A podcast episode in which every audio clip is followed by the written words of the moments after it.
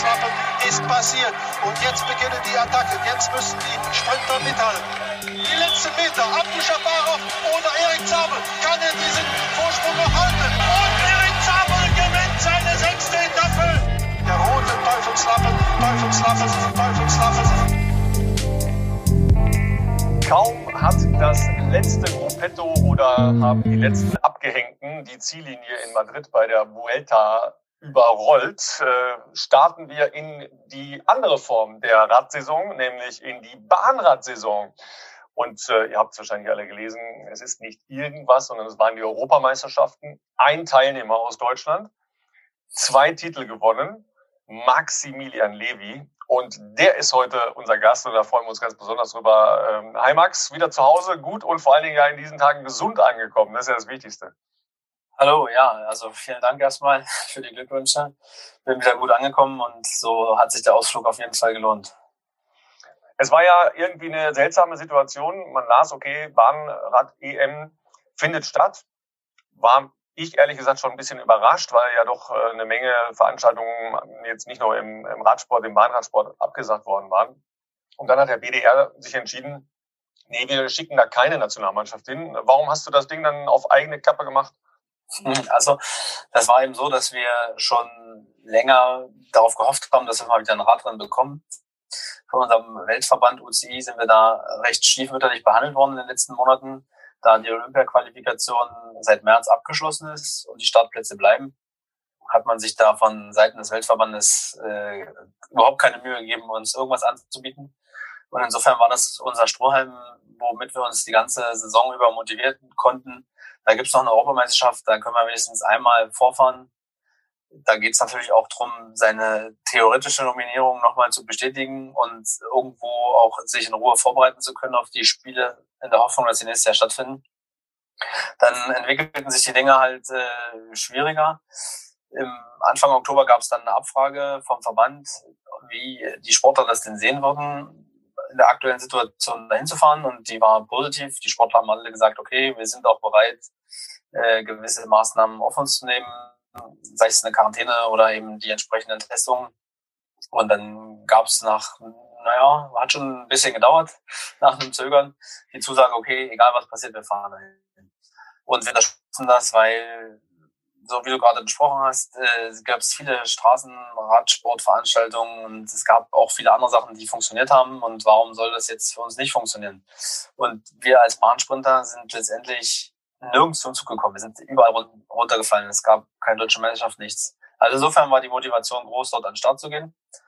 Dann überschlugen sich so ein bisschen die Ereignisse mit dem angekündigten Lockdown für November und Bulgarien wurde dann irgendwann zum Risikogebiet erklärt, was für uns eigentlich auch keine Überraschung ist, sondern es hieß ja vorher, wir fahren, egal was passiert, weil am Ende ist, da, wenn man danach geht, die ganze Welt irgendwo ein Risikogebiet.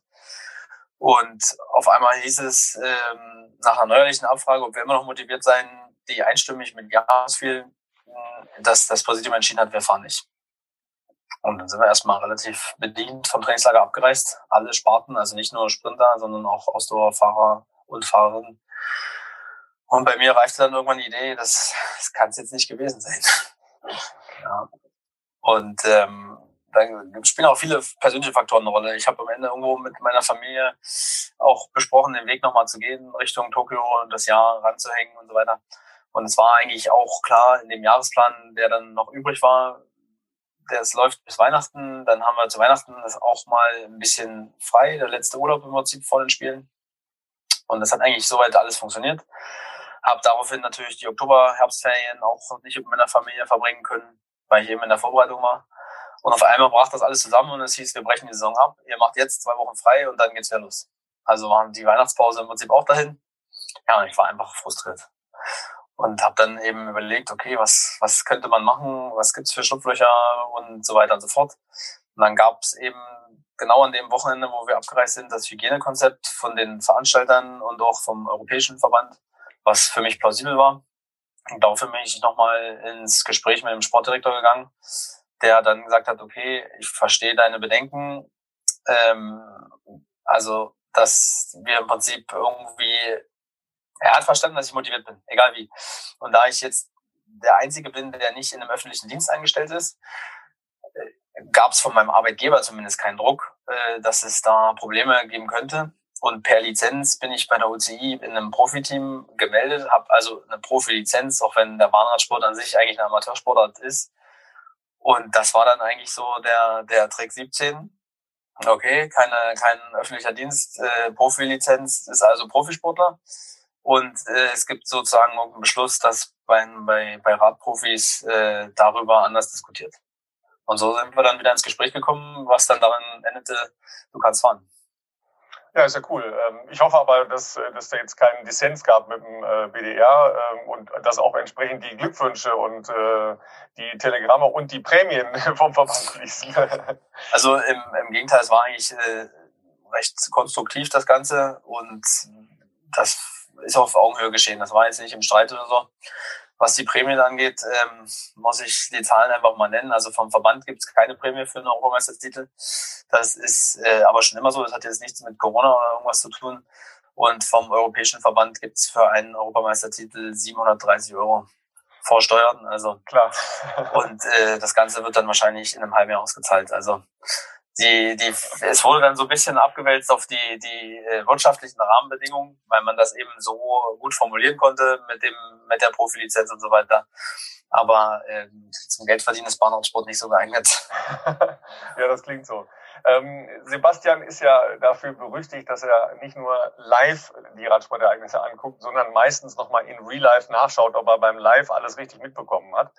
Okay. Ähm, und, und er hat mich auch ähm, schon am ähm, schon Mitte der Woche auf die Bahnrad eben überhaupt aufmerksam gemacht, als ja völlig überraschend noch keine deutsche Fahrerin oder kein deutscher Fahrer unterwegs war.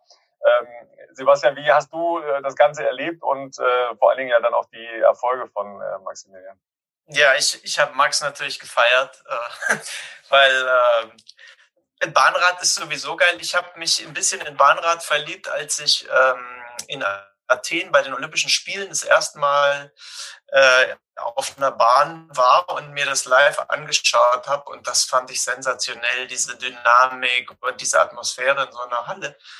Ähm, und dann war ich natürlich heiß jetzt, wo ich, äh, ich gucke ja auch jedes Straßenrennen normal, wo ich also nichts mehr äh, auf der Straße gucken konnte, dass ich direkt nahtlos sozusagen mein Methadon bekommen habe, also Bahnrad und dann hat Max natürlich am Wochenende einfach begeistert. Und ich fahre ja selber auch ein bisschen auf der Bahn und das ist eigentlich ganz geil, wenn man hin und wieder mal so ein paar Runden auf der Bahn dreht, hat man doch einen anderen Blick, finde ich auch so für den Sport. Und ich fand, ich fand das sensationell, gerade dein, dein Sprint-Turniersieg ähm, weil ich hatte so das Gefühl, dass du super, super fit warst, aber du eigentlich auch mit Köpfchen das Ding, glaube ich, gewonnen hast. Also man hatte so das Gefühl, den, den Gegner kanntest du, den hast du richtig ausgeguckt. Oder wie, wie war das für dich? Also ja, das kann ich so unterstreichen, aber ganz so cool war ich davor nicht, wie es dann am Ende darüber kam. Äh, ich habe auch tatsächlich auf der, auf der kurzen Bahn, also die, die das internationale Maß ist ja 250 Meter, so wie jetzt auch dort in Bulgarien, habe ich tatsächlich noch nie einen Sprintlauf gegen den Russen gewonnen. Also äh, ich habe auf der großen Bahn hier in Cottbus, die ist ein bisschen länger, äh, da konnte ich meine Fähigkeiten schon öfter mal ausspielen, aber auf der kurzen Bahn kann ich mich nicht erinnern. Und habe im Wissen dessen, dass er auch in der Qualifikation ein Stückchen schneller war, äh, erstmal im Prinzip das Halbfinale als das vorgezogene Finale für mich gesehen. Denn ich war auch schon Vierter im Sprint bei Olympia und bei der Weltmeisterschaft und ich wollte jetzt alles tun, um nicht wieder Vierter zu werden. Und war dann eigentlich wahrscheinlich genau in der richtigen Stimmung, dass ich gelöst war, weil ich wusste, okay, auf dem Treppchen bist du. Und auf einmal bin ich nicht mehr der Gejagte, sondern ich bin der Jäger, weil ich bin halt langsamer gefahren in der Qualifikation. Er ist der Sprintweltmeister von 2017. Er muss mich schlagen, nicht ich ihn. Und das äh, ändert die Sache psychologisch natürlich enorm. Und dann hatte ich meinen Heimtrainer dabei, der auch ein absolutes taktisches Näschen hat.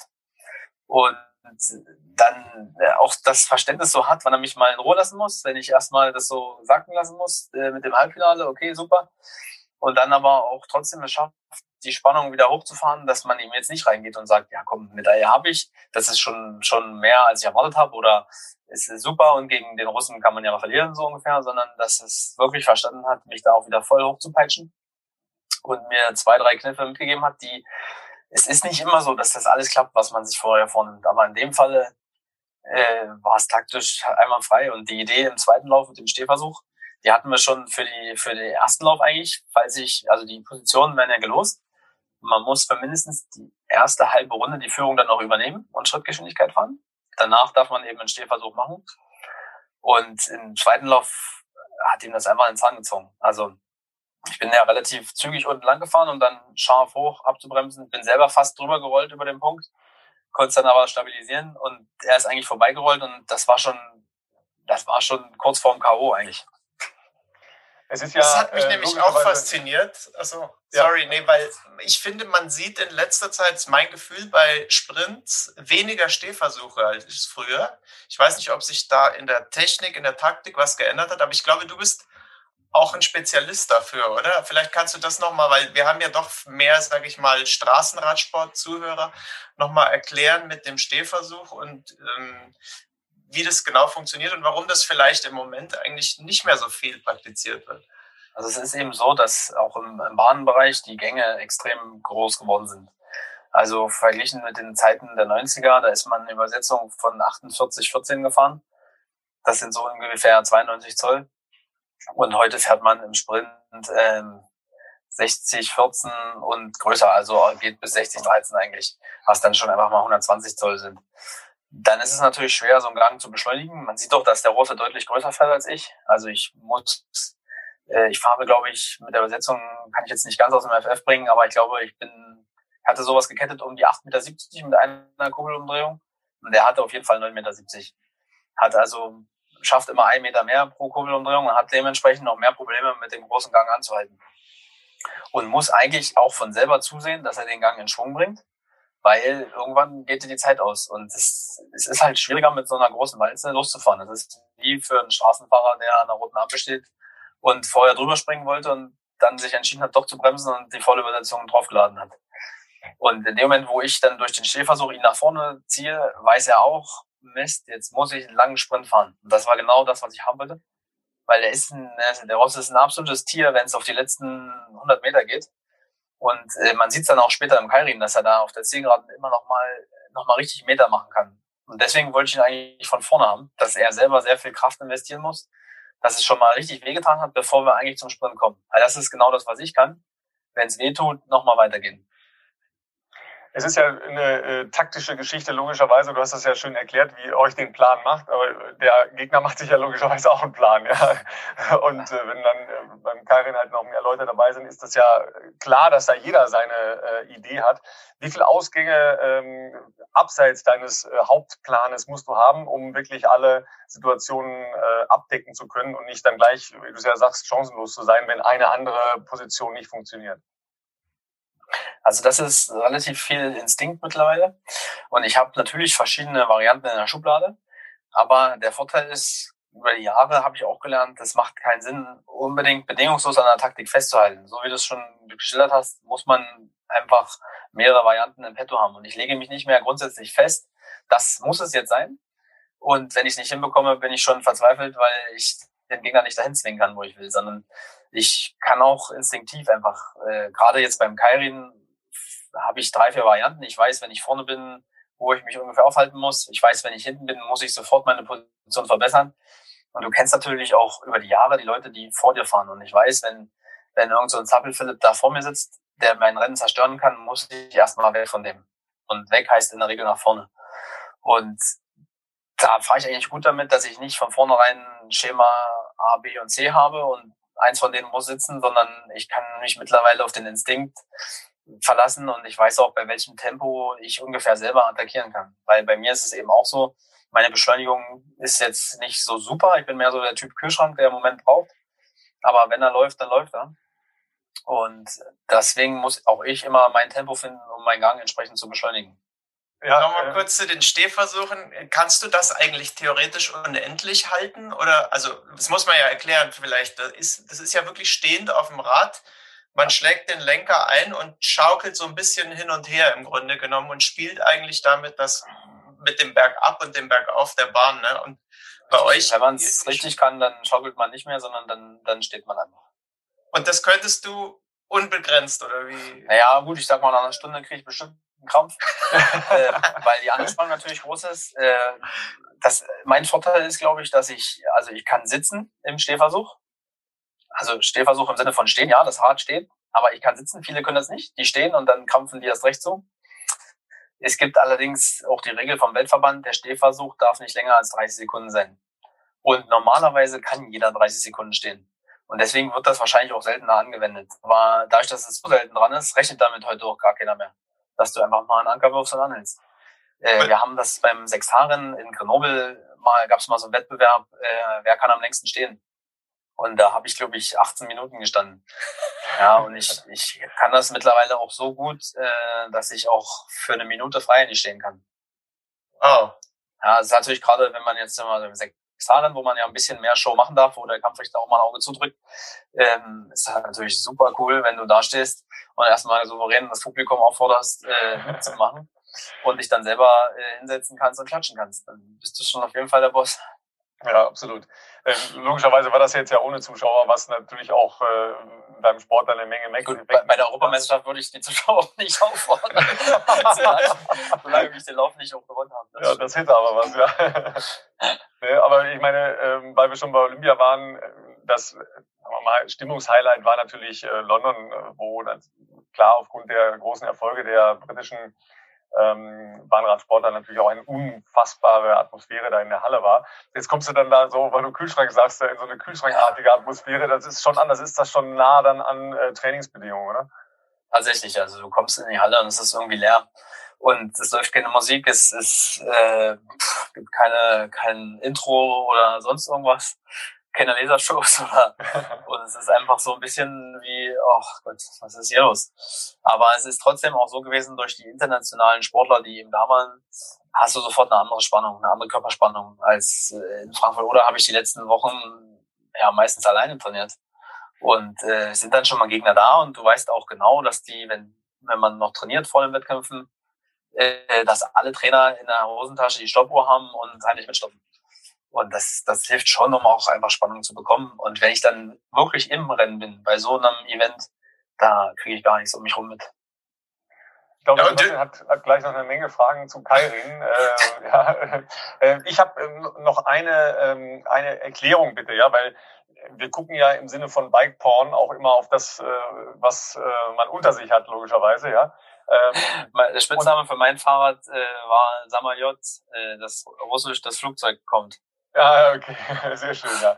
Äh, da steht ja dann immer logischerweise FES drauf, ja, ähm, also die Forschungseinrichtung des Bundes, die äh, für viele äh, Materialien von Wintersport über Sommersport ähm, ebenfalls da hochwertige Qualität anbietet. Nimm uns mal mit auf so ein Geschoss, also auf den Flugzeugträger. Ja, was zeichnet das aus? Was macht das anders als andere Räder? Was für eine Bereifung? Was, was für ein Rahmen und so weiter? Das ist ja alles spannend. Also grundsätzlich nochmal Bahnradsport ist natürlich auf einem, auf einem Fahrrad ohne Bremsen. Also es hat keinen Leerlauf, sondern eigentlich äh, muss man, man muss die ganze Zeit treten. Um jetzt die Geschwindigkeit zu verringern, versucht man halt zu kontern oder man nutzt eben die Neigung der Bahn. Äh, wenn man genug Reifen hat, kann man auch hochspringen und das Hinterrad blockieren. Das funktioniert auch, aber sieht der Mechaniker nicht allzu gerne. Ähm, das, das aktuelle FES ist komplett aus Carbon, äh, bis auf der Vorbau. Der ist in einem 3D-Drucker gebaut und quasi auf meinen Wunschmaß angepasst. Ansonsten besteht mein Rad äh, komplett aus Carbon, bis auf die Pedalen und die Kette natürlich noch. Und das, äh, so wie es aktuell, wie ich es gefahren bin, hatten wir 6,85 Kilo. Wir könnten sogar leichter mittlerweile. Das ist das erste Rad, was wirklich in der Lage ist, auch, also UCI gibt ja vor 6,8 Kilo Mindestgewicht. Aber das neue Rad für die Spiele in Tokio ist das erste, was auch leichter könnte. Ja, also ich fahre bewusst eine etwas schwerere Hinterradscheibe, dass äh, ich das Mindestgewicht erreiche. Und äh, es ist auf jeden Fall das schönste Fahrrad, was es gibt. Das macht schon auch was mit der Psyche, wenn man weiß, äh, man hat so, ein, so eine Waffe. Ja, also ich für mich ist das schon, ich bin da auch, äh, ich bin kein Freak, aber ich finde es schon wenn es geil aussieht, hilft es. Also kann okay, da, da sind wir uns glaube ich einig, dass das gilt wohl für alle Radsportler. Ja. Blanke Amateure, ja, wenn es geil ist, ist besser, ja. Ganz genau so. Ähm, man, man sieht ja im Fernsehen logischerweise nur schwarz äh, und ich glaube ähm, auch glänzend lackiert. Ne? Gibt es ein paar Gimmicks noch, die du irgendwo hast? Äh, ein, ein also es gibt Max oder ein Talisman oder was auch immer? Nee, also das Olympiarad 2012 zum Beispiel, das war matt. Das war auch geil. Ich würde sagen, jetzt ist es so fast so eine Mischung. So richtig glänzend ist es eigentlich auch nicht mehr, aber dunkelmatt ist es auch nicht. Ähm, Talisman in dem Sinne habe ich nicht. Das, was jetzt von mir persönlich mitgebracht ist, ist das Kettenblatt. Ähm, mein Kettenblatt ist auch aus Vollcarbon von einer britischen Firma und das auf der Vollcarbon-Kurbel sieht einfach auch sehr, sehr cool aus verglichen mit einem, mit einem Alu- oder Stahlkettenblatt, was viele anderen halt verwenden, weil es dann einfach Corporate Design auf einem höheren Level ist. Und das nimmst du im Flieger mit ins Handgepäck, nehme ich an, oder? Nee, das geht ja leider nicht. Also wir, okay. sind, ja, wir sind ja leider äh, immer noch Amateure und verpacken unsere Räder gerne auch selber. Äh, in dem Fall in Europa fährt meistens vom, vom BDR ein Fahrzeug irgendwo hin und bringt die Räder dorthin. Das war jetzt aber, man hätte durch vier Länder gemusst und Serbien hat kein Schengen-Abkommen mit Bulgarien und so, das war uns zu heiß. Wir haben mittlerweile gute äh, Koffer aus, ja, aus so einem Hartschalen, wo das Rad gut reinpasst, dass es auch tatsächlich nicht kaputt gehen kann. Ja, sag nochmal, äh, Sattel, äh, Lenkergriffe und so, was, was, was passiert da? Also der Lenker, ich fahre einen 33er Lenker im Sprint. Äh, Im Teamsprint fahre ich einen 35er Lenker, dass ich ah. ein bisschen mehr Hebel habe. Ich habe ja auch schon äh, drei Schlüsselbeinbrüche hinter mir. Und es ist tatsächlich so, je schmaler ich dann fassen muss, desto mehr Druck lastet irgendwo auf meinem Schlüsselbein. Und da gerade bei den stehenden Starts äh, hilft mir das einfach die zwei Zentimeter mehr zu haben. Äh, der Lenker ist auch von der FS geliefert. Also eigentlich das ganze Fahrrad bis auf der Sattel. Da habe ich äh, einen Sattel von der Firma Schmolke. Der wiegt äh, tatsächlich 75 Gramm, was ja natürlich auch jeden Straßenfahrer nervös macht.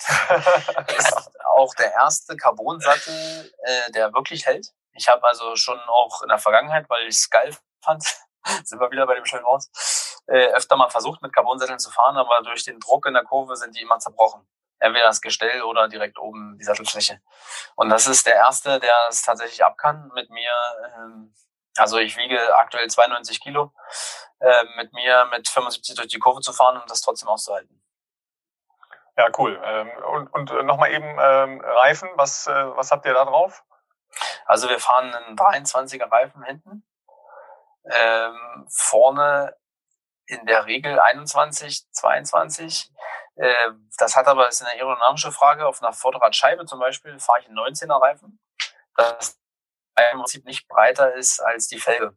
Dass die Luftverwirbelung im Prinzip so gering wie möglich gehalten wird, weil die haben also, wir fahren schmale Vorderradscheiben mit einer 70er Achse. Und es wäre jetzt Quatsch, wenn, wenn der Reifen breiter ist als die, als die Felge sozusagen. Deswegen vorne einen schmalen Reifen und hinten dann eher einen breiteren weil hinten geht es mehr um die Rollfähigkeit als um die Aerodynamik, weil das Hinterrad im Prinzip ja nicht so wirklich im Wind steht. Ja, das ist äh, spannend, weil die Geschwindigkeit bei euch ja auch wirklich sehr, sehr hoch ist. Äh, du weißt ja, ich komme ja äh, eher aus der Triathlon-Szene, wo man äh, ja gerne mit den äh, technischen Neuheiten rumpost. Ja, ja gerade ist das neue Rad von Canyon rausgekommen. Genau, genau. Ne? Also, das wurde ja, ja in, äh, in vielerlei Hinsicht äh, gepusht. Ja, nicht nur durch äh, Jan Frodeno, der natürlich da das Aushängeschild ist, logischerweise. Ja. Da geht der Trend eher ähm, Richtung 25er ähm, und äh, dann äh, Tubeless oder Tubes, das ist ja auch immer so eine Frage. Ähm, deshalb bin ich jetzt echt ein bisschen überrascht, dass ihr vorne so klein fahrt, also 21 und hinten 23, aber was du zur Aerodynamik sagst, äh, leuchtet mir jetzt erstmal laienhaft ein, ja. Und dann ist es ja so, dass ja die Streckenlänge kurz ist. Also der Komfort spielt nicht so die Rolle. Und äh, letztendlich, wenn ich mit 75 durch eine Kurve fahre und der Reifen hat jetzt bloß, also ein 25er oder gar ein 28er, fährt man ja mit wesentlich weniger Druck, ähm, dann wird der natürlich weich. Und da geht ja wieder Energie verloren für mich das, was jetzt der Triathlet äh, gerne hat, weil er, wenn er über eine raue Straße fahren muss, ihm nicht die Arme abfaulen, weil, weil alles aus hartem Carbon ist, sondern das einfach ein bisschen geschmeidiger abläuft. Das gibt's ja bei mir auf der Bahn nicht, sondern ich würde eher reinsinken dann auf einem zu breiten Reifen, der, der zu wenig Druck hat letztendlich. Und auf einen 25er, ich habe das auch noch probiert, dann 14 Bar drauf zu kloppen, ist eigentlich auch nicht empfohlen, weil der kommt dann auch schnell an sein Limit. Deswegen schon eher die, die Richtung, gab mal zwischendurch so um die 2000er, da konnte der Reifen nicht schmal genug sein. 18er oder sogar ein 17er. Ähm, heute ist das so ungefähr, wie ich fahre, glaube ich, die Standardvariante. Ja, du hast, du hast schon gesagt, äh, Sattelbruch hast äh, schon mal erlebt. Ist dir schon mal ein Reifen weggegangen äh, im, im Wettbewerb, dass du da zu viel Druck drauf hattest? Also tatsächlich, mein letzter Schlüsselbeinbruch äh, ist entstanden, weil der Vorderreifen Platz ist. Das war allerdings im Training. War aber leider hinter einem Motorrad, also ein Motorsprint, so wie das man das auf der Straße auch kennt, hinterm Auto oder sowas. Machen wir Motorsprints hinter dem Motorrad. Und ähm, da habe ich so circa 77 km/h drauf gehabt. Bin in die Kurve reingefahren und der Reifen ist mehr oder weniger von der Felge runtergerollt. Und das hat ganz schön gescheppert. Das klingt, hört sich nach Aua an, ja. Ja, war schon ganz schön viel Haut weg und ja, Schlüsselbein durch, Bauchmuskel abgerissen und so weiter und so fort. Ich meine, ich bin froh, dass ich nicht ins Motorrad reingefallen bin. Also das ist schon auch eine Übung, wo man mehr oder weniger blindes Vertrauen braucht zu der Person, die auf dem Moped sitzt. Weil man will ja nicht mit einem halben Meter Abstand hinterherfahren, sondern mit fünf Zentimetern am liebsten. und ja, das ist dann schon hart am Limit, glaube ich. Ja, absolut. Ja, da sind wir ja schon dann äh, fast bei Kairin, aber wie gesagt, da äh, ist Sebastian der Experte. Ja. Okay. Ja, Experte nicht. Ich finde es halt faszinierend. Ich meine, allein, dass das japanischer Kampfsprint heißt, eigentlich in der Übersetzung, finde ich schon eigentlich immer, immer recht spannend. Ähm, und ich weiß nicht, für die, die das hier nicht so wissen, das ist ja in Japan, wird ja ganz viel Geld da drauf gesetzt und da gibt es ja eine große Szene. Und du bist, das ist ja eigentlich deine Spezialität auch, Kairin. Du warst auch Weltmeister, glaube ich, schon mal im Kairin. Oder Richtig. Europameister auf jeden Fall auch, genau, und Weltmeister. Ähm, wie, also was mich so interessiert ist, da werden ja schon die Ellbogen rausgestellt. Und wir sehen ja, haben ja dieses Jahr viel diskutiert auf der Straße über die Sprints ähm, wo es immer ruppiger zugegangen ist, wo es fürchterliche Unfälle auch gab. Ähm, wie ist das eigentlich da bei euch bei dem Kairin, wenn ihr da wirklich so ein bisschen äh, Ellbogen an Ellbogen kämpft? Ähm, wie siehst du das auch im Vergleich zu den, zu den Straßensprints? Also das würde mich mal interessieren. Ja, also ganz kurz noch zum Kairin. Das ist im Prinzip wie Pferderennen in Deutschland, wo, wo in Japan immer drauf gewettet wird auf die einzelnen Pferde, die Rennpferde dann in dem Fall auf dem Fahrrad. Und daher kommt diese Tradition. Ähm, es ist tatsächlich so, dass auch der Kampfsprint ähm, sauberer geworden ist. Also die UCI ist da schon auch bestrebt, äh, dass man mehr auf die Regeln achtet. Es gibt ja einen Sprintkorridor zwischen der schwarzen und der roten Linie. Und wer da drin fährt, darf nicht angegriffen werden in dem Sinne, beziehungsweise darf man ihm nicht in die in diesen Bereich reinfahren. Genauso darf der aus dem Korridor kommend aber auch nicht rausfahren. Wenn ich jetzt jemanden überholen will, kann der heute nicht mehr einfach hochfahren über die Linie drüber und mich wegbeamen, sondern er muss auch in seinem Korridor bleiben. Das Problem ist eigentlich eher, dass die Geschwindigkeiten immer noch höher werden und manche Bahnen noch immer noch enger von der Kurve her.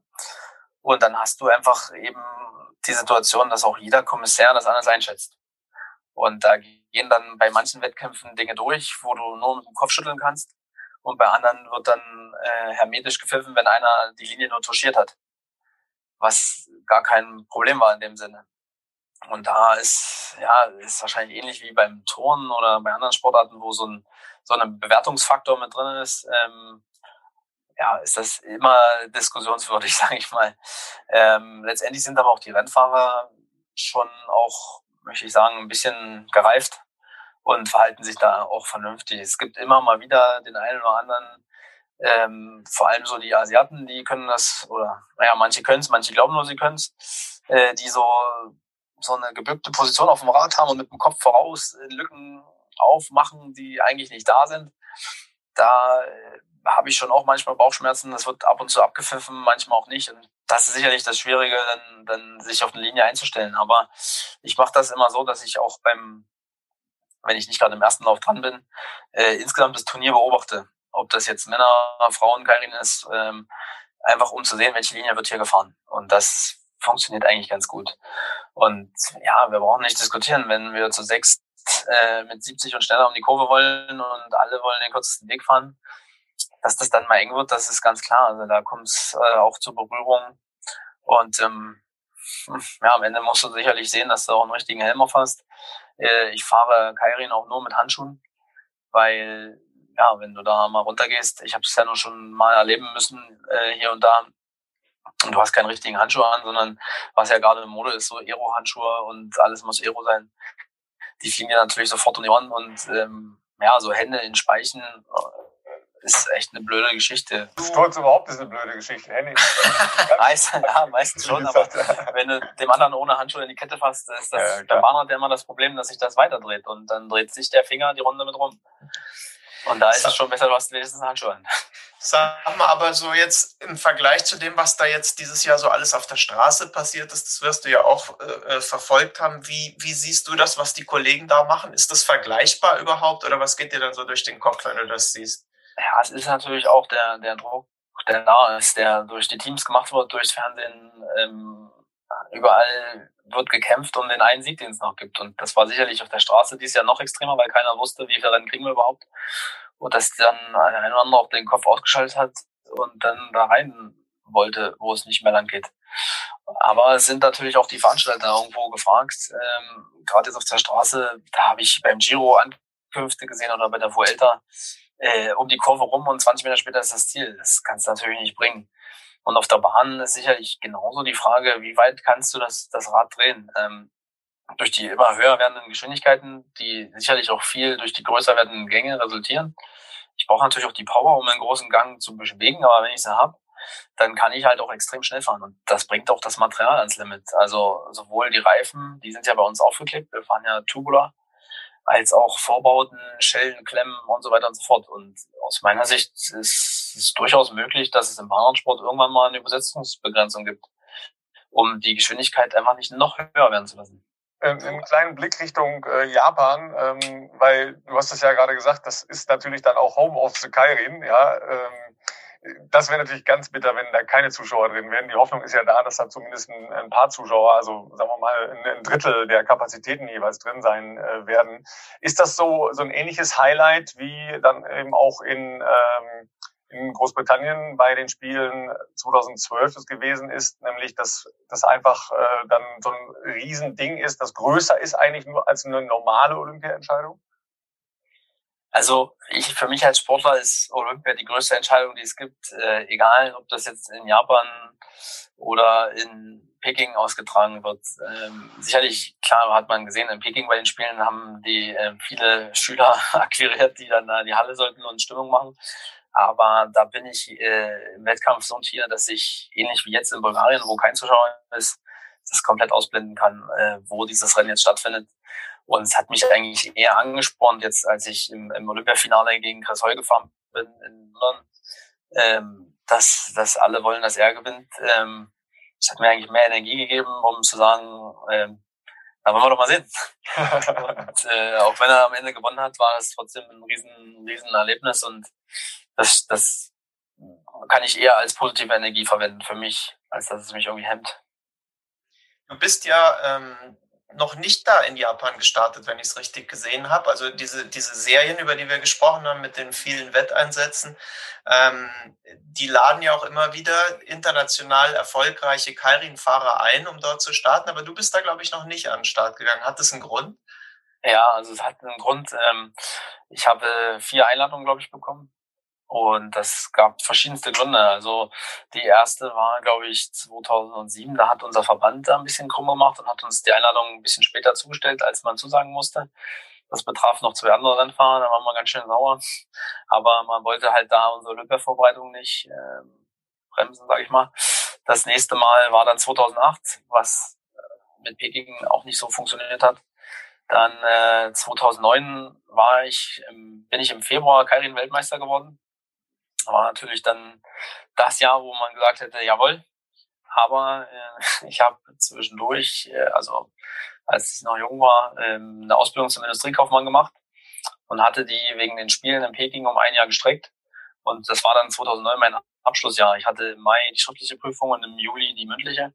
Und die Serie wäre im April losgegangen. Und ja, ich hätte dann, also ich hatte schon zweimal verlängert. Man kann immer ein halbes Jahr die Ausbildung verlängern. Und es hätte alles über den Haufen geworfen. Und das war es mir nicht wert, das zu tun. Und äh, die nächste Einladung kam dann nach den Spielen, wo ich Silber gewonnen habe. Bei der WM auch nochmal Silber, aber da war meine Frau schwanger und hat im April unser erstes Kind bekommen, wo ich gesagt habe, das ist es mir auch nicht wert.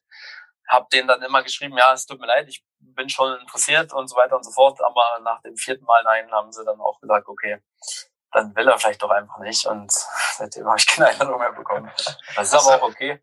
Ich habe hier äh, ein gutes Leben, ich habe hier auch äh, Sponsoren und ein tolles Team, dass ich, ja klar, das Geld da drüben äh, schadet mit Sicherheit nicht, wenn man das mitnehmen kann, aber ich habe dafür auf anderen Ebenen äh, auch Spaß und ich sehe auch viele Rennfahrer, die wiederkommen und beinahe ein Wrack sind.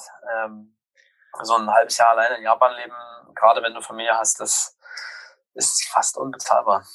Das habe ich mich nämlich auch gefragt. Ich dachte ursprünglich, vielleicht wärst du wegen dieser ähm, extremen Bedingungen da vielleicht nicht hingegangen, weil ich hörte davon, dass die Fahrer dann sozusagen auch in Quarantäne sind mit Handy aus, damit es keinen Wettbetrug gibt und solche Geschichten und dass man sehr genaues Material, also fahren muss, was die einem da zur Verfügung stellen. Ich weiß nicht. Ja, also die Situation ist, ist so mit dieser du bist, wenn dieses Rennen stattfindet, musst du alle elektronischen Kommunikationsmittel abschalten.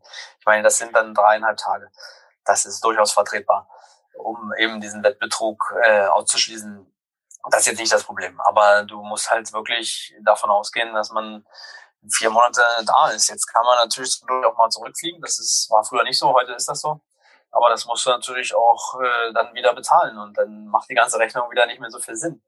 Und da muss, muss halt jeder für sich abwägen, wie ist seine persönliche Situation und was ist es einem wert. Und ich habe relativ früh gelernt, dass mein soziales Umfeld äh, mehr wert ist, als kurzfristig da mal ein paar Mark mitzunehmen und danach in ein Loch zu fallen. Und das, ähm, ich, mich hätte die, die Erfahrung schon interessiert, weil alle, die davon erzählen, die sagen, es auch, bringt dich auch weiter. Du hast mal ein anderes Land gesehen und hast mal äh, eine neue Kultur kennengelernt und so. Aber meine Situation war einfach so. Und äh, ich bereue das auch nicht, dass ich das so entschieden habe. Ja, die andere Kultur ist ja äh, sechs Tage Rennen logischerweise. Ja, das ist etwas andere Kultur. Ich dachte, du sagst jetzt ähm, Ist eigentlich alles weg? Äh, Gibt es irgendeine Planung noch für ein sechs Tage Rennen im kommenden Winter? Nee, ne? Nee, ist alles raus. Und das, da sind wir jetzt wieder bei dem wirtschaftlichen Zweig, wo man davon sprach, ich darf da fahren, weil ich wirtschaftlich darauf angewiesen bin. Klar, so zwei Europameistertitel hätte man jetzt im Winter bei sechs Tagen äh, dann vermarkten können, um eben aus den 730 Euro mal ein bisschen was Anständiges zu machen. Und das tut jetzt natürlich weh und es wird auch in der Zukunft, also in der Zukunft wehtun, weil ich hoffe natürlich, dass die sechs Jahre wiederkommen. Aber da wird jetzt keiner auf Rosen gebettet sein, wenn er nächstes Jahr wieder anfängt, Rennen zu machen. Und das wird sich im, im Sport, sicherlich auch in vielen anderen Zweigen, noch eine ganze Weile ähm, nachwirken. Also selbst wenn es stattfindet, dann mit Sicherheit unter anderen Bedingungen. Und man wird auch den Rennfahrern sagen, die jetzt, ja, man wird bei Sextaren auch nicht mehr reich. Und es gibt, früher gab es mal 16 Sextaren in einer Saison, heute sind es noch sieben. Davon sind vier oder fünf für Sprinter.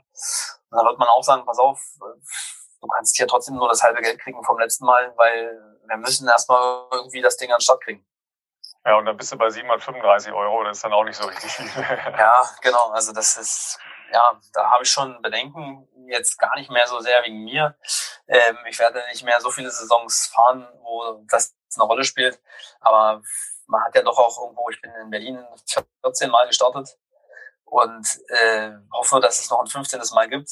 Aber es wächst mir auch ans Herz, dass diese Veranstaltung weiterlebt. Wie, wie sieht's denn bei euch äh, zu Hause aus mit äh, der Szene? Ähm, da gibt's ja noch ein paar andere gute Jungs. Äh, ich glaube, Nico Ile ist auch bei euch so äh, auf dem Rad hin und wieder mal dabei, Eissprinter. Ähm, also was, was passiert da so untereinander? Hält man sich ein bisschen bei Laune? Versucht man äh, irgendwie äh, gegeneinander mal was zu machen, damit man irgendwie nicht völlig in Löcher reinfällt psychisch? Ja, also man versucht das, aber in der aktuellen Lage ist es ja auch so, dass wir ähm, abgetrennt trainieren. Also die, die anderen Sportarten, die so unterwegs sind, ähm, ja, man versucht da eigentlich Schnittpunkte zu vermeiden und kommt da eigentlich auch zu wenig Challenges, die in irgendeiner Form Sinn haben. Klar kann man jetzt auf Instagram äh, da sich verabreden und äh, Hauptstrecksprünge machen. Wer schafft mehr als 20? Okay, kann man mal machen, aber ist eigentlich nicht so ganz meine, meine Wellenlänge. Äh, insofern ist es ja tatsächlich aktuell echt schwer. Und meine Domäne ist ja dann eher Richtung Triathlon. Ja, aber äh, das ist natürlich auch noch ein Thema, was uns äh, stark interessiert. Ähm, wir wollen aber vielleicht noch mal einen ganz kleinen Blick zurückwerfen äh, auf Rio, ähm, weil da, da war ja praktisch deine Karriere als Straßenradsportler schon begonnen, wenn auch nach 30 Kilometern wieder beendet. Ja, schilder doch mal die, die Situation damals. Das war ja so eine kleine äh, Ausnutzung der Regel, um äh, den Platz halt auf der Bahn zu sichern. Es hat aber tatsächlich genau den richtigen getroffen. Also ich bin sicherlich auch äh, derjenige, der sich am meisten für Straßenradsport interessiert. Ich bin auch als Bahnsprinter, äh, da war ich schon Juniorenweltmeister auf der Bahn, bin ich noch Etappenrennen auf der Straße gefahren. Einfach weil's, äh, weil ich es gerne gemacht habe. Und ich bin, für mich war das damals, als ich 2002 zum Sprint beordert wurde, war das ein Abstieg. Also das war so, alle, alle Dicken, die nicht können, gehen zum Sprint so ungefähr. Und ich dachte, ich bin nicht dick und ich kann auch, aber warum nicht? Es hat eine Weile gedauert. Gut, die Erfolge stellten sich dann schnell ein, so dass ich dann äh, gerne dabei geblieben bin. Aber insofern gab es damals ja die, diese Regelung, äh, dass die drei Teamsprinter müssen auch die Einzeldisziplin besetzen. Und im Teamsprint äh, gab es da ein vermeintlich schlagkräftiges Team, wo ich aber nicht mit drin war. Und ähm, da ich aber im Einzel bei Weltcups äh, Medaillen gewonnen habe, wollte man mir auch irgendwo die Chance einräumen. Und dafür bin ich natürlich auch heute sehr dankbar oder war es auch damals, dass man da kreativ geworden ist. Und es gibt eben bei den Spielen, auch bei den kommenden Spielen, immer die Möglichkeit, dass einer disziplinübergreifend ähm, ja, in einer anderen Disziplin starten darf. 2012 gab es das auch schon mal mit einem, mit einem Bahnfahrer, der Robert Förstermann kennt bestimmt, äh, kennen bestimmt auch viele mit einem dicken Oberschenkel. Äh, der ist damals als Mountainbiker damit hingefahren. Und so äh, bin ich damals in dem Straßenrennen gestartet und bin mit Tony Martin im Bus gesessen und äh, die Copacabana auf und ab gefahren. Das war natürlich schon verrückt. Und es gab auch die, die witzigsten Wetten, äh, wenn du eine Spitzengruppe initiierst, äh, hier ein Kasten Bier und wenn du das machst, dann so. Und also es war schon, war trotzdem auch eine geile Erfahrung. Und die anderen, die haben mich alle angeguckt, was will denn der Dicke hier? Weil durch das, das Profil von dem Groß war halt reiner Bergfahrer. Und äh, wir standen dann auch noch genau hinter den Briten, also hinter Froome. Äh, hinter uns stand Nibali äh, und äh, na, dann komme ich, ne? Das sah natürlich schon lustig aus. ja, unser Hotel war äh, an der Radstrecke äh, und Sebastian hat mehrere Tage frei nehmen müssen, äh, um permanent an der Radstrecke zu sein und äh, okay. Leuten aufzulauern, die da auf und abgefahren sind die Tage vorher. Ja. ja, also die, die Berge und die Wellen waren schon, waren schon enorm. Also es gab ja am Anfang nur zwei Wellen, haben die das genannt, die es können. Aber unser Sportdirektor rief dann aus dem Auto, du bist weiter als Dumoulin. Der hat später den Giro gewonnen. Der hatte sich irgendwie vorher bei der Tour die Hand gebrochen und hat sich fürs Zeitfahren geschont und ist direkt unten am Fuß ausgestiegen. Ich bin aber noch mit drüber gefahren, weil ich musste ja zum Deutschen Haus und äh, das Verrückte war eigentlich, Start war 39 und wir hatten 11 Uhr Bahnzeit. Und meine Aufgabe bestand, so weit wie möglich in dem Rennen mitzukommen, um dann zur Bahn abzubiegen und äh, zur Bahnseit zu kommen. Dann habe ich äh, Roger Kluge an der, an der Strecke eigentlich abgeholt und ist dann mit mir zur Bahn. Ich bin völlig fertig dort angekommen. äh, das war, ja, war krass. Aber die Emotionen kochen dann auch rüber. Ne? Ich hätte ja auch langsam im Berg hochfahren können, aber willst du dann auch irgendwie nicht. Also ich hatte den Maximalpuls von 199, ist auch das höchste, was mein Computer anzeigen kann. Ich weiß nicht, war. Ja, das ist ja bekannt, dass man äh, bergauf äh, die höchsten Pulszahlen erreichen kann, wenn man richtig draufhält, ne? logischerweise. Richtig. Da bist du immerhin einmal an unserem Hotel vorbeigekommen, das war nämlich am Fuße dieser ersten äh, Abfahrt. Okay. Ja, und dann äh, lange gerade äh, Deutsches Haus, ja. Ja, also, aber ist, ist ja trotzdem auch irgendwie eine, eine Erfahrung, die nimmt ja keiner mehr und das, das ist ja irgendwie auch was, was man, äh, was man immer seinen, seinen Kindern und Enkeln erzählt, oder? Absolut. Also ich gucke mir die Bilder auch immer noch gerne an. Ähm, ich habe danach Nachrichten ohne Ende gehabt, weil ich dann natürlich, um den Kasten Bier zu gewinnen, mich auch direkt in die erste Spitzengruppe gewagt habe. Das war aber eigentlich mehr die Angst, ähm, in, einem, in so einem großen Feld äh, sich zu bewegen, war das Beste, was ich machen konnte, irgendwo um mich vorne aufzuhalten und direkt mit vorne rauszufahren. Bis dann der erste Berg kam, dann mache ich ganz schnell alleine hinten aus. Aber, kam, aber es war auch lustig eigentlich, ähm, weil es gab noch einen weiteren Bahnsprinter aus Neuseeland, mit dem man das genauso gemacht hat. Und wir haben uns dann bergunter dann getroffen. Ich habe dann oben auf der Kuppe losgelassen, habe noch meinen Transponder abgegeben und bin dann in Ruhe weitergefahren und der kam dann irgendwann von hinten. Und äh, der hat das gleiche gemacht und wir sind dann eigentlich beide zur Bahn gefahren mit Roger dann. Ja, das ist doch großartig. Ne? Da, da, sieht man die verkehrte Welt, weil in Rio ist doch Sagan äh, Mountainbike gestartet, weil ihm der Straßenkurs zu schwer war und Max ja. fährt, fährt den einfach mal schnell. genau so. Ja, wir hatten auch die Idee, nur starten und dann schnell weg. Äh, aber es war tatsächlich eben so, an diesem Tag wäre ich mit dem Auto nicht pünktlich zur Radrennbahn gewesen, zur Bahnzeit aus heutiger Sicht, ich war so fertig, ich hätte besser den Tag nicht auf der Bahn verbracht, sondern wäre dann erstmal irgendwie ausruhen gegangen oder so. Aber okay, das ist Copacabana einfach sitzen geblieben. ja, so also. Aber ähm, du hast selber gesagt, dass du früher auch Straßenrennen gefahren bist. Es gibt ja jetzt viele Bahnfahrer eigentlich, die auf der Straße auch Furore machen. Ähm, war das für dich irgendwann auch nochmal ein Thema, das nochmal zu verbinden? Oder ist das, wenn man dann Sprinter ist, eigentlich, also Bahnsprinter, ist das dann kaum möglich? Also es ist kaum möglich. Es gibt einen, der es mal geschafft hat, das ist Theo Boss, der nach den Spielen in Peking auf die Straße gegangen ist und bei Rabobank gefahren ist und so weiter. Aber ähm, er hat doch ein paar Rennen gewonnen. Du brauchst aber die Struktur dafür. Und er war halt ähm, ja, ein mittelgroßer Erfolgsheld in Holland. Rabobank war eine holländische Firma und die haben gesagt, wir wollen das, wir wollen das unterstützen. Aber bei mir gab es die Idee schon mal auch 2012 nach den Spielen. Aber du bräuchtest schon zwei, drei Jahre, um überhaupt mal Fuß zu fassen. Und die kriegst du halt nicht. Also es gibt kein, kein Prototeam, was sagen würde, ja komm Maxi, wir finden das cool, hier hast du erstmal zwei Jahre Gehalt und hoffentlich findest du im dritten Jahr dann doch einen Treffer. Da wäre ich dann schon nah an den 30 gewesen. Dann investiert man eben in jüngere Sportler. Also das letztendlich war es nie ein richtiges Thema. Ich habe zwar in, in London extrem wenig gewogen, weil wir im Team schon damals einen sehr, sehr guten Anfacher hatten. Und der hat mich in schöner Regelmäßigkeit abgehangen und meine Idee war dann, je leichter ich bin, desto besser funktioniert es am Start. Und bin dann dort auch mit André Greipel mal Straßentraining gefahren und er hat gesagt, Mann, du siehst aus, äh, willst du nicht einen Vertrag bei mir haben, so ungefähr. Aber konkret ist das nie geworden. Ich bin dann später mal in der Mannschaftsverfolgung mitgefahren für so einen Brandenburg-Vierer, deutscher Vizemeister geworden, unter der Anleitung von Heiko Salzwedel, der damals den britischen Vierer zu Gold geführt hat, 2016. Das war mal so ein cooler Ausflug in die Richtung, aber mehr geht auch ehrlich, muss ich ehrlich sagen, mehr geht auch nicht. Das heißt, ja, das die, Leute, die Leute, die den, die den Umstieg machen, sind also in der Regel praktisch Bahnfahrer, die in den, in den Ausdauersportarten in der Bahn fahren. Also ich denke jetzt an Wiggins, Thomas, äh, Yates sind ja viele Briten, Viviani aber auch, der kam auch von der Bahn. Ja, Ogana jetzt. Ne?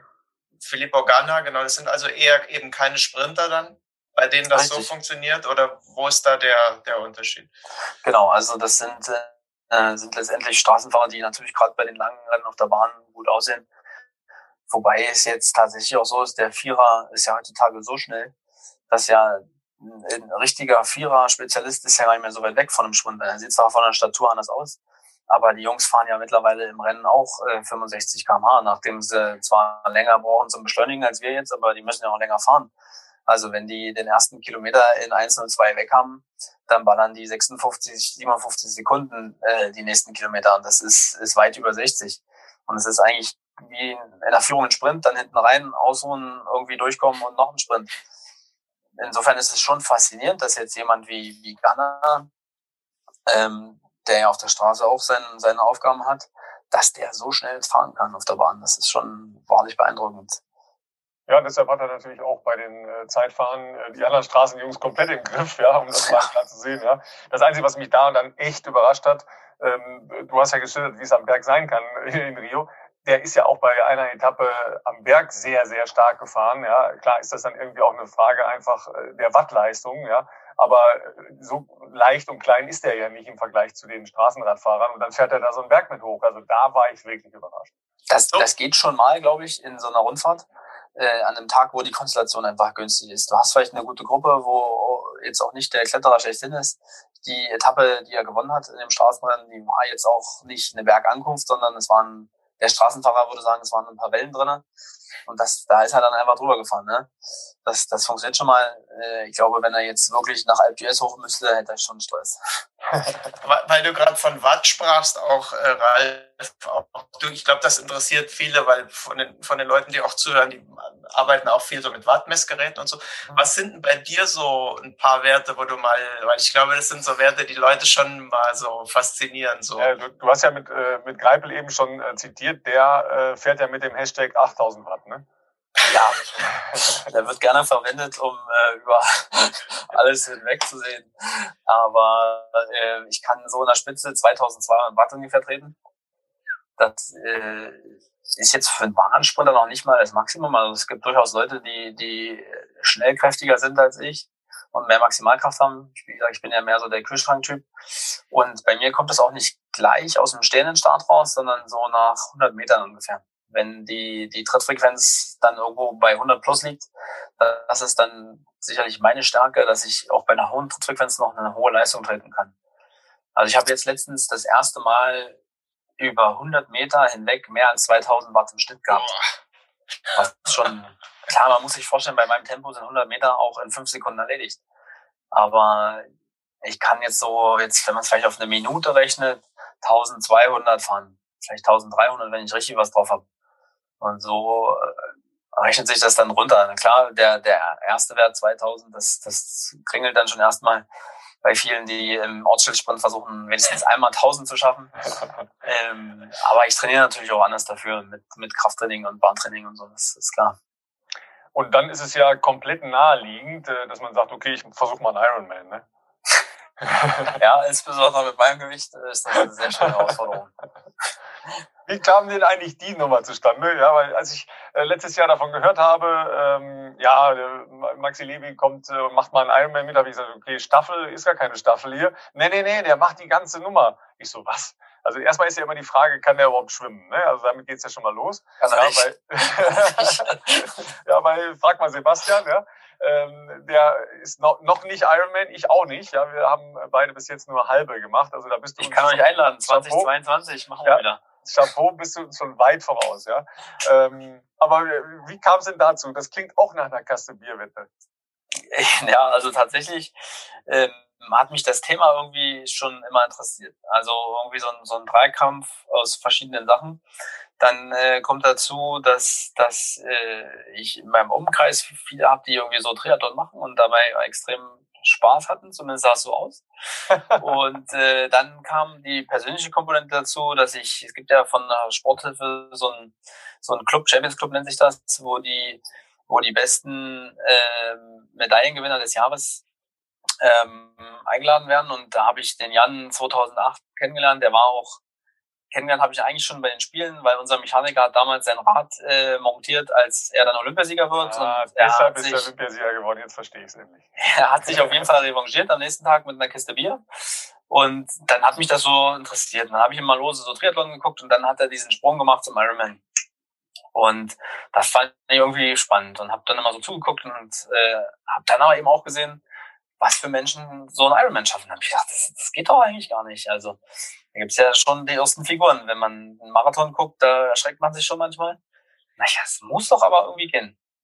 Und dann war das so eine Phase, wo ich auch irgendwie ja alles schon mal erlebt hatte und ich wollte einfach mal was anderes machen. Das sicherlich schon konträr, aber das kam nach dieser Geschichte, wo ich vierer Mannschaft gefahren bin. Ich hatte also einen Zeitverrat. Mit der Position bin ich gut klargekommen und war ohnehin so ein bisschen mehr auf Ausdauer gewickelt und habe dann gedacht, man, jetzt, jetzt ist der Moment, jetzt kannst du es einfach nochmal probieren. Da war auch das Thema Tokio nicht so wirklich heiß für mich. Ich wollte eigentlich nochmal irgendwie eine geile Zeit haben, aber einfach mal gucken, ob, ob das funktioniert. Und die Konstellation war einfach günstig. Ich konnte das machen als äh, ja mit mit Profibedingungen, dass ich im Prinzip nicht arbeiten gehen musste, nicht mehr als sonst und damit war das cool. Und dann habe ich gedacht, Mensch, schwimmen ähm, mein Vater ist DDR-Weltmeister, äh, DDR-Meister gewesen im Schwimmball, äh, ja, Anfang der 80er und so weiter. War dann später Weltmeister im Orientierungstauchen, kann also schwimmen. Ich sage, schaffe ich das? Dann hat der gesagt, schaffst du.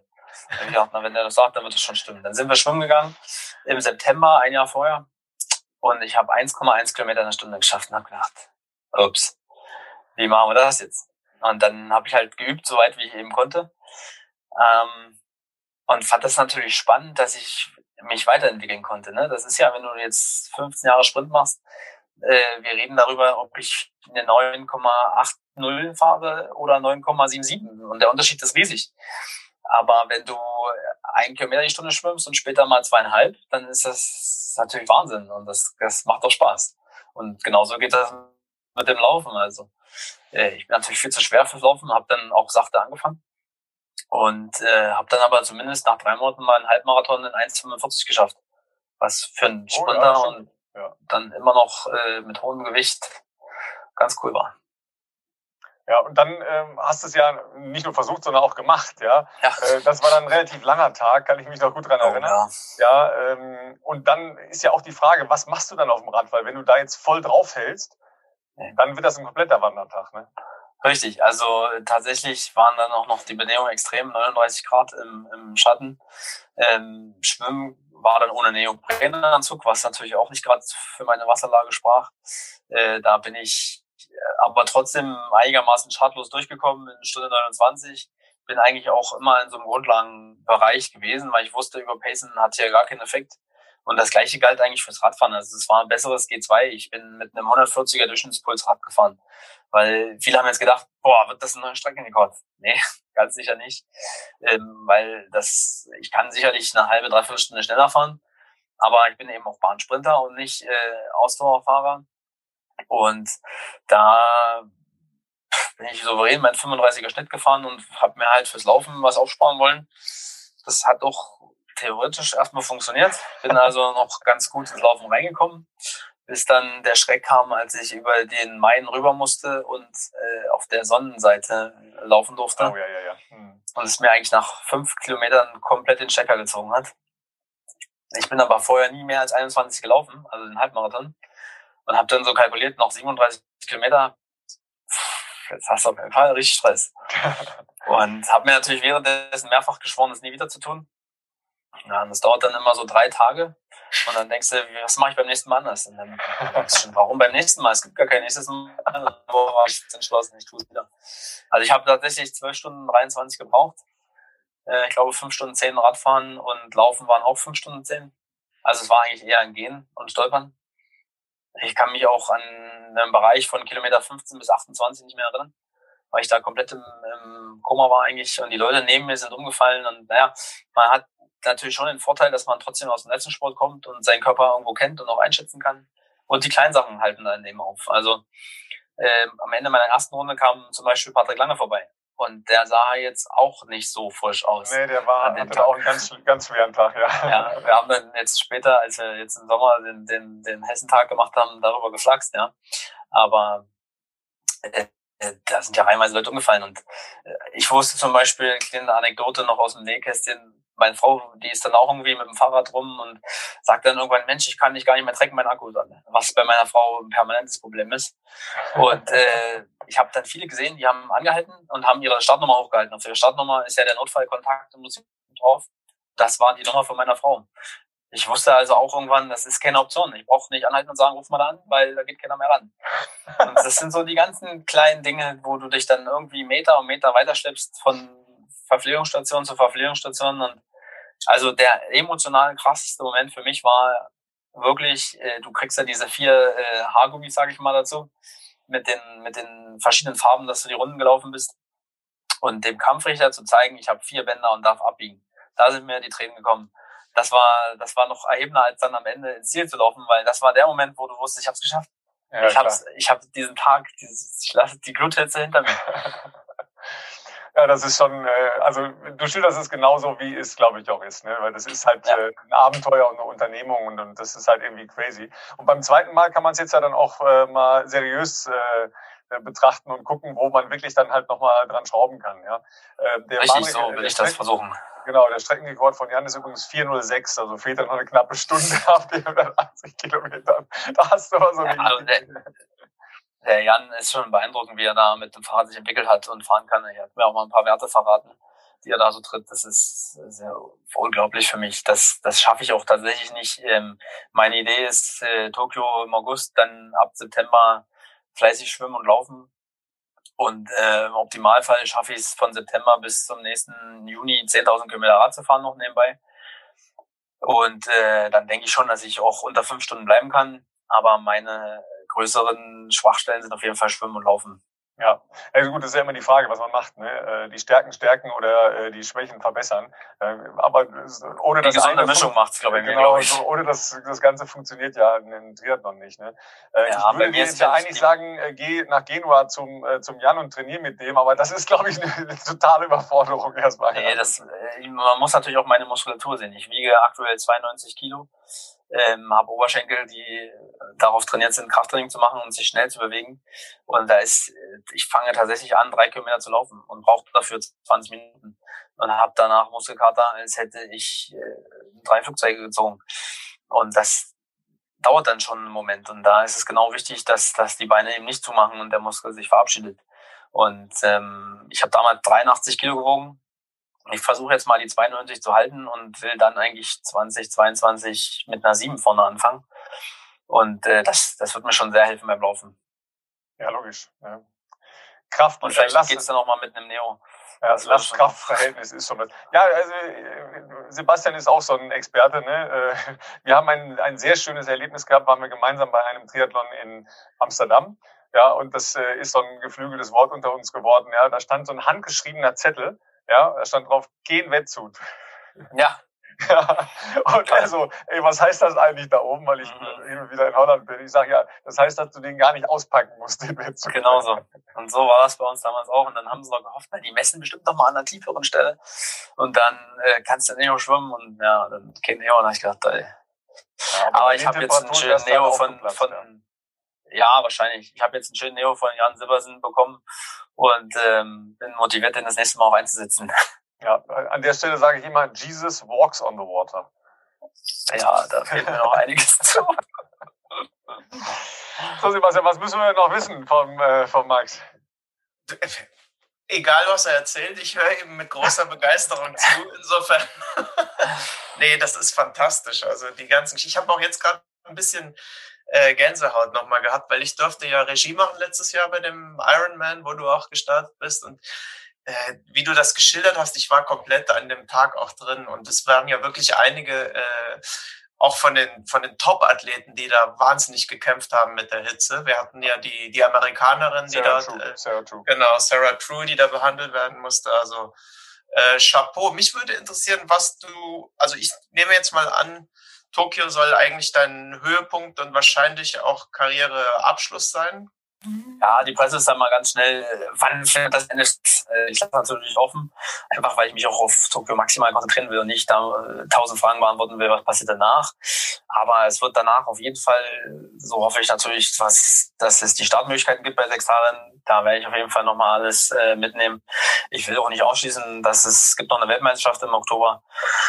Kann man machen, muss man nicht. Hängt sicherlich auch von der Emotion ab, wie das da in Tokio dann abläuft. Aber mittelfristig habe ich aber nochmal Bock auf diese Ironman-Geschichte und mein persönlicher Traum wäre, ähm, dann vielleicht in Hawaii meine sportliche Karriere zu beenden. Auch wenn das jetzt letztendlich nicht der Bahnbereich ist, aber es geht ja um, um mich als Sportler in dem Sinne. Ja, ähm, Super. Da, da stellt sich immer die, die Entscheidung. Aber du willst nicht als Pro, ne, sondern als Age-Grupper. Äh, ja, schon als ja. Age-Grupper. Also ja. je nachdem, wie ich reinkomme, wenn ich mir so eine A-Lizenz kaufen kann und damit machen darf, mache ich das auch. Nee, ganz so einfach ist es leider nicht. So äh, habe ich das auch gehört, ja. Genau. es ist leider auch bei den Age-Gruppern nicht so einfach, weil da bist du äh, eben noch bei den jungen Hasen, äh, wo es ziemlich finster schnell zugeht. Äh, ja, das ist der einzige Vorteil durch die Tokio-Verschiebung. Ich bin dann zumindest in der nächsten Altersklasse. Ah, siehst du, das wollte ich doch fragen. Das wollte ich doch fragen. Das ist ein sehr guter Ansatz, ja, dass du schon mal die nächste Altersklasse. Also ja. mir ist klar, dass das, dass das sehr, sehr schwer ist. Ähm, ich will einfach versuchen, in Frankfurt 22 zu starten und dort das Optimum rauszuholen und einfach mal zu gucken, wo, wo sind meine Grenzen. Immer wenn ich auf der Suche nach meinen Grenzen bin, stelle ich fest, es gibt keine. Und äh, ich habe nichts dagegen, wenn das nochmal weitergeht. Und ähm, ich denke, damals in Frankfurt unter normalen Bedingungen hätte ich irgendwas um elf Stunden schaffen können. Und äh, dementsprechend versuche ich jetzt mal ja, eine 10 oder vielleicht sogar eine 9 davor zu kriegen.